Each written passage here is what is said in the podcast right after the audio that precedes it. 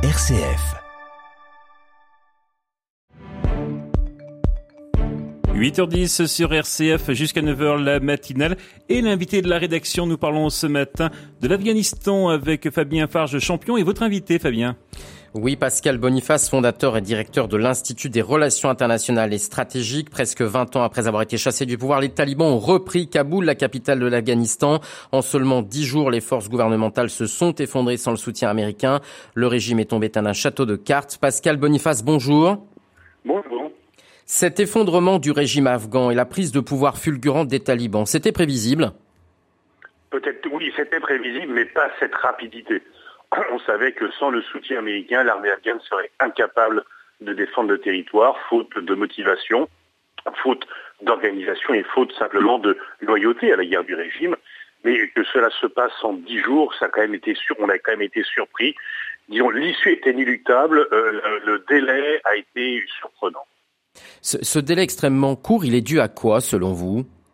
Bah, C'est comme vous l'avez dit, ça s'est effondré comme un château de cartes. Et à partir du moment où les militaires afghans n'avaient plus confiance dans leur régime et vous pensez que la victoire des talibans était inéluctable, il y a eu un flux de désertion, un flux aussi de, gens qui ont rallié les talibans parce qu'ils avaient, comme, la victoire des talibans leur semblait inéluctable, ils n'avaient pas envie de mourir pour un régime qui ne se défendait pas. Et donc euh, le taux de désertion, y compris euh, de changement de camp, a été extrêmement rapide. Et euh, comme la victoire des talibans était certaine, personne n'a voulu prendre le risque de s'y opposer, sachant que cette opposition serait de toute façon inutile. Maintenant que les talibans ont de nouveau le pouvoir, 20 ans après les voilà de retour, qu'est-ce qu'ils vont en faire? Là, ils viennent d'annoncer ce matin une amnistie générale pour tous les fonctionnaires d'État. Alors, leur, leur, objectif est de rassurer à la fois la population afghane, qui est terrorisée en grande partie par leur retour, mais également la communauté internationale. Ils ont en quelque sorte appris de leurs erreurs, ils ont compris que c'était leur opposition radicale au reste du monde et le soutien aux terroristes qui avait causé leur perte, parce que de 96 à 2001, on l'oublie trop souvent, le régime des talibans était au pouvoir, il était tout aussi oppressif euh, qu'après 2001. Et donc ce n'est jamais la nature oppressive du régime taliban qui a suscité l'hostilité des Occidentaux, mais bel et bien le fait que les talibans se soient accordé l'asile à Al-Qaïda qui a organisé à partir de l'Afghanistan les attentats du 11 septembre. Donc là, l'enjeu, c'est d'avoir un discours rassurant pour la population. Une partie de la population afghane est plutôt euh, satisfaite de la fin de la guerre, parce qu'elle souffre de la guerre depuis très longtemps, mais bien sûr, tous ceux qui sont éduqués, tous ceux qui sont épris de liberté, et surtout les femmes, sont terrorisés à l'idée que les Afghans reprennent le pouvoir et on voit qu'il y a un double discours, du moins une différence entre le discours et la réalité. Le discours se veut très rassurant. La réalité dans les villes qui, qui ont déjà été reprises par les talibans l'est nettement moins puisque la répression est déjà en route. Ce sont les mêmes talibans qu'il y a 20 ans ou ils ont changé?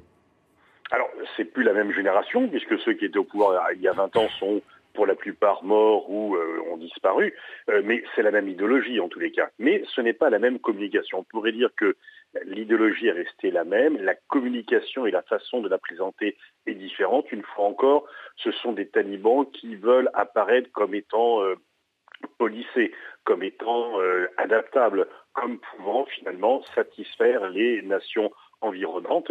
Euh, mais une fois encore, euh, du moins de ce que l'on voit dans les premiers jours des autres villes euh, libérées et occupées par les talibans, la, situation, la réalité est nettement moins souriante par rapport aux opposants et par rapport aux familles. Ils disent par exemple que les femmes pourront continuer à recevoir une éducation.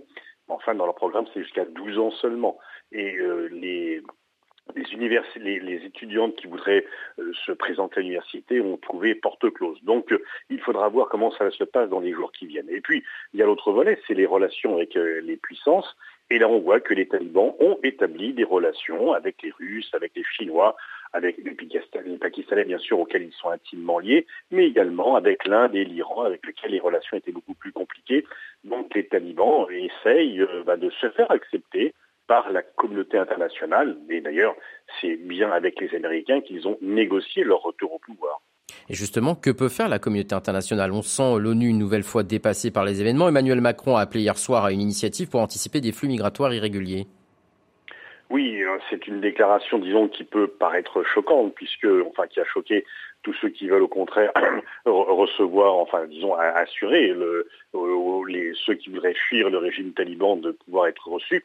On va voir comment ça se passe, mais tout simplement, la communauté internationale ne peut pas faire grand-chose puisqu'elle a plutôt joué l'option militaire et là, je ne vois pas, quelles que soient les menaces que l'on puisse faire à l'égard des talibans, je ne vois pas quel pays prendrait le risque d'une nouvelle intervention militaire en Afghanistan. Donc en fait, la communauté internationale, nous supposait-elle, en est réduite euh, à espérer que les talibans ne seront pas agressifs à leur égard, dans, l'idée de rester au pouvoir euh, comme, et de plus être délogés du pouvoir comme ils l'ont été par la force en 2001. Une dernière question, des attentats sont-ils à craindre? L'Afghanistan peut-il de nouveau être un sanctuaire du terrorisme comme l'affirment Emmanuel Macron et Joe Biden?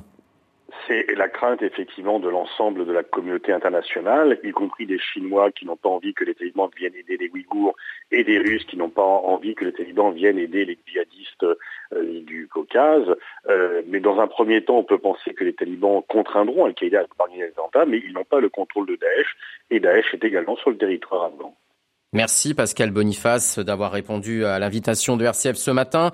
Je rappelle que vous êtes le fondateur et le directeur de l'Institut de Relations internationales et stratégiques.